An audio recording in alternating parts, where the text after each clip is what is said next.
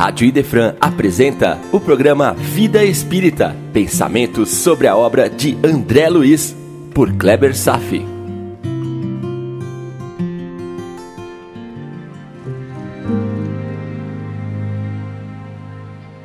Olá, amigos, tudo bem?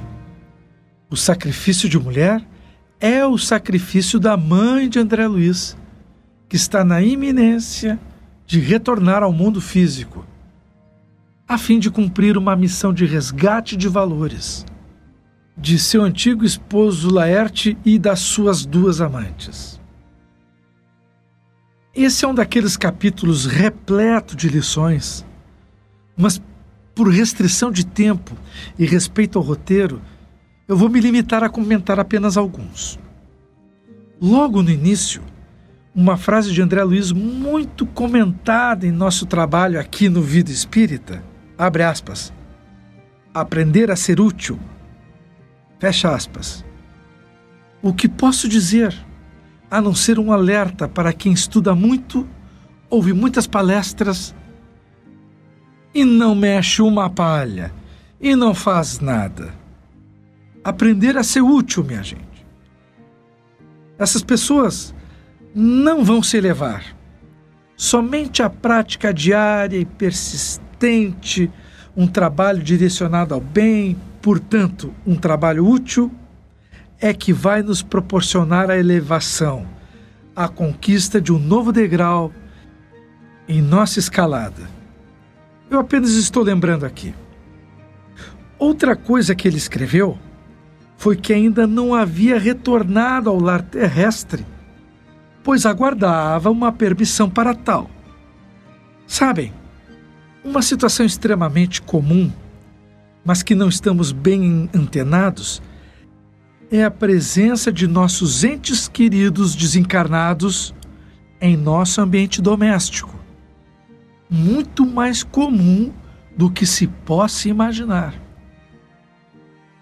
Após o desencarne, o sentimento de vínculo, de apego, e de saudades, ou mesmo o medo do desconhecido, ou por um estado de perturbação transitória, ou por outros motivos mesmo, costumam induzir nossos entes queridos a nos buscar, a tentar fazer contato. Acabam frequentando o ambiente doméstico e muitos de nós podem até sentir a presença deles. O despreparo dos homens para questões religiosas e espirituais podem ser imputados como uma das maiores causas para que essas visitas perturbadoras aconteçam. E somos visitados. Esses espíritos tentam se comunicar, pintando tristes quadros de sofrimento moral. Até mesmo André Luiz sentia essa necessidade de se reencontrar com os amados familiares que ficaram. Apenas que na situação dele, mais esclarecido e ainda acolhido no ambiente mais disciplinado, conseguia manter um certo controle sobre os seus impulsos. Mas mesmo assim, em seus pensamentos, emitia rogativas para seu superior, o ministro Clarencio. E depois de um ano de trabalho e aprendizado contínuo, estava se aproximando o momento em que poderia realizar o seu desejo, sem cair nos abismos das emoções descontrolados do despreparo, que é muito comum nesses reencontros.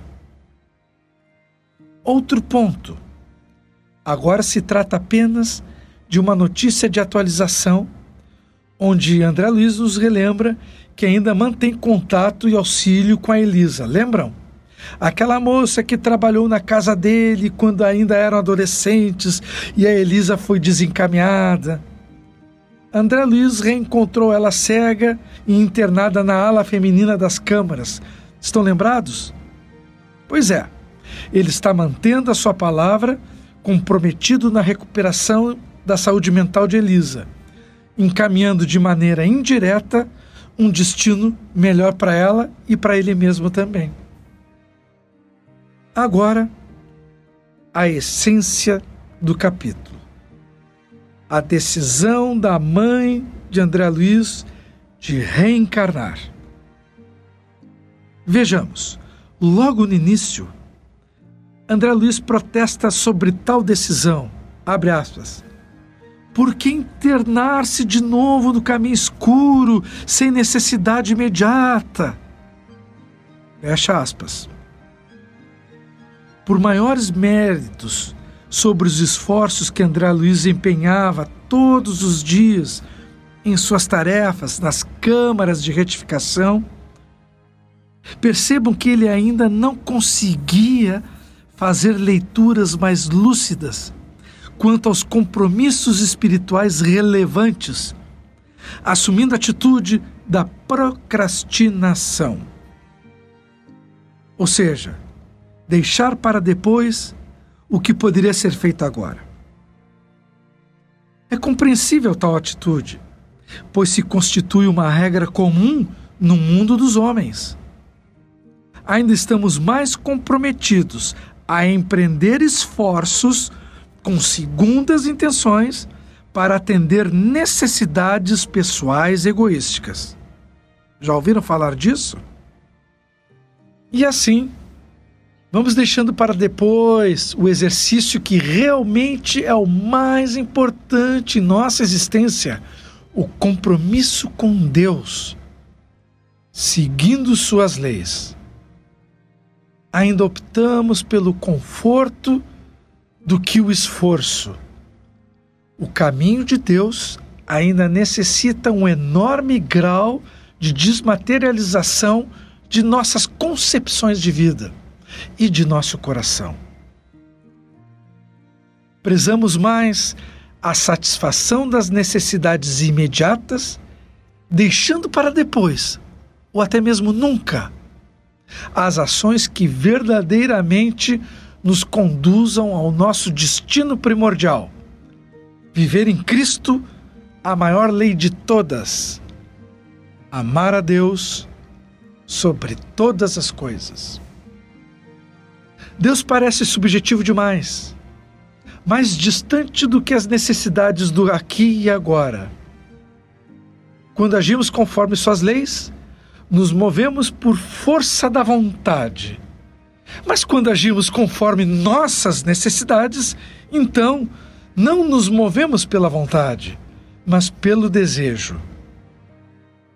Se há um movimento que deveremos aprender, é deslocar nossa força de realização da direção do desejo para a direção da vontade, conforme está fazendo a mãe de André Luiz.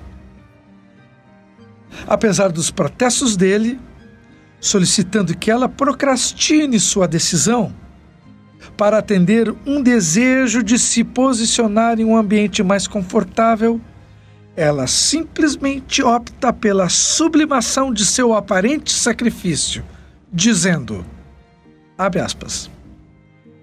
Não consideras a angustiosa condição do teu pai, meu filho? Eis uma decisão baseada não no sentimento de uma esposa em relação ao seu marido. Não. É muito mais do que isso. Ela se decidiu, movida pelo sentimento de fraternidade, digna dos espíritos que já vivem em planos superiores do coração. E ela ainda justifica tal ação. Abre aspas. Laerte é hoje um cético de coração envenenado, sob pena de mergulhar em abismos mais profundos. Fecha aspas. Pensem bem. O sentimento é de pura compaixão por um ser que já compartilhou um lar com ela em tempos remotos, que apresenta um maior grau de intimidade, que foi o pai de seus filhos. Mas não é o sentimento da esposa ou mulher que a move, é a compaixão, a devoção, a misericórdia. Essa devoção a outro ser sentimento elevado de fraternidade. E ela ainda se justifica, mais ainda para seu filho André Luiz. E cada vez mais nos tocando o coração, entoando palavras dignas de um ser superior, quando diz, abre aspas, os espíritos que amam verdadeiramente não se limitam a estender as mãos de longe. Fecha aspas. Ah, meus queridos amigos, definitivamente ela não está oferecendo ajuda pelo WhatsApp. Ela está levantando o corpo e indo à luta. Presença física, olho a olho. Presença. Seu conforto. Desfrutar a vida espiritual em regiões de luz. A convivência entre outros espíritos de escola podendo seguir seus estudos nessa atual etapa de existência. Tudo isso em troca de vestir novamente a pesada roupa carnal, expor-se a ambiente de poluição, de degradação moral, com riscos de sofrer traumas, perseguições, dentre outras vicissitudes. E essa troca por quê? por amor ao próximo, por aquele conhecido sentimento que é admirável e que brilha nos corações mais nobres. Quando dizem que não conseguem sentir a felicidade plena, sabendo que outras pessoas ainda sofrem sentimentos de natureza angélica. Mas André Luiz insiste em seu apego quase que não entendendo o que sua mãe está transmitindo. Não haveria meios de se evitar o retorno ao plano físico? E mais uma vez, uma demonstração de superioridade moral, sem humilhar aquele que está diante de si, seu filho, em posição equivocada, responde a ele: abre aspas. Não posso trazer o inferior para o superior mas posso fazer o contrário. Não devo hesitar um minuto. Fecha aspas. Meus queridos amigos, quanta força magistral, quanta firmeza, e como demonstra profundas raízes evangelizadas, confiança plena no Criador, uma convicção inabalável em Jesus Vejam, não devo hesitar um minuto. Nos remete àquele sentimento dos cristãos sendo conduzidos pelos romanos para o sacrifício aos leões, nas arenas, entoando cânticos em ligação direta pela fé. Seguindo o exemplo do Mestre, oferecendo seu sacrifício para a consolidação de sua obra exemplos que sobreviveram ao tempo e que ainda ecoam nos espaços e que ainda podemos ouvir se prestarmos muito bem atenção. Não devo hesitar um minuto. Ela não hesita, enquanto a maioria de nós procrastina para ainda atender nossas necessidades imediatistas de conforto, luxo, poder Bom, adiante. Um ensinamento doutrinário. Temos citado algumas vezes o fato de que, ao retornar ao mundo carnal, muitos espíritos adquirem o direito de opinar sobre sua próxima reencarnação. Definem o estilo de vida, as características de suas provações, até mesmo podem ajudar a configurar seu mapa genético. Isso é incrível. Configurar mapa genético para manifestar características corporais que vão favorecer o cumprimento de suas tarefas. No entanto, agora a mãe de André Luiz está dizendo que o retorno de Laerte, o seu marido, seguirá outra diretriz. Ele não terá direito a escolhas se submeterá ao retorno compulsório. Isso acontece com a maioria dos espíritos errantes. Escolher as características de uma nova vida é conquista seguindo a meritocracia. Lembram da meritocracia? Teremos a chance de aprofundar mais esse tema tão complexo, que é uh, os desdobramentos no plano espiritual, as definições sobre a próxima vida, sobre os rearranjos de mapas genéticos. Isso ainda vai ser desenvolvido nos livros de André Luiz. Agora, o ápice, a grandeza desse momento do retorno da mãe de André Luiz, o destino das amantes de Laerte. Amor fraterno é isso. Fazer aos outros que gostaríamos que fizessem conosco. Elas simplesmente retornarão ao mundo sendo as suas filhas e serão amadas com desvelo por um coração devotado e empenhado a sublimar os sentimentos de ciúme, revolta e desprezo. Por amor à caridade, ampliando seu grande círculo de amizades conquistadas. A grandeza da mãe de André Luiz se revelará pelo seu espírito de renúncia, e seu exemplo certamente se estenderá não apenas dentro de seu círculo familiar, mas além das fronteiras do que ela mesma poderia conceber.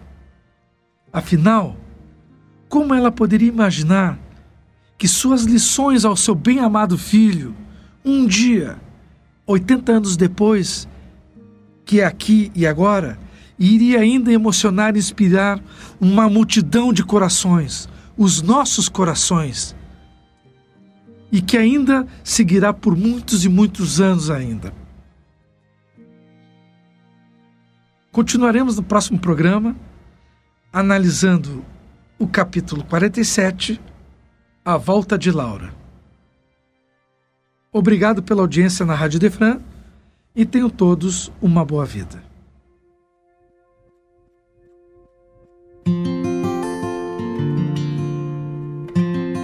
A Rádio Idefran apresentou o programa Vida Espírita, por Kleber Safi. Todas as terças e quintas, às nove da manhã. Programa Vida Espírita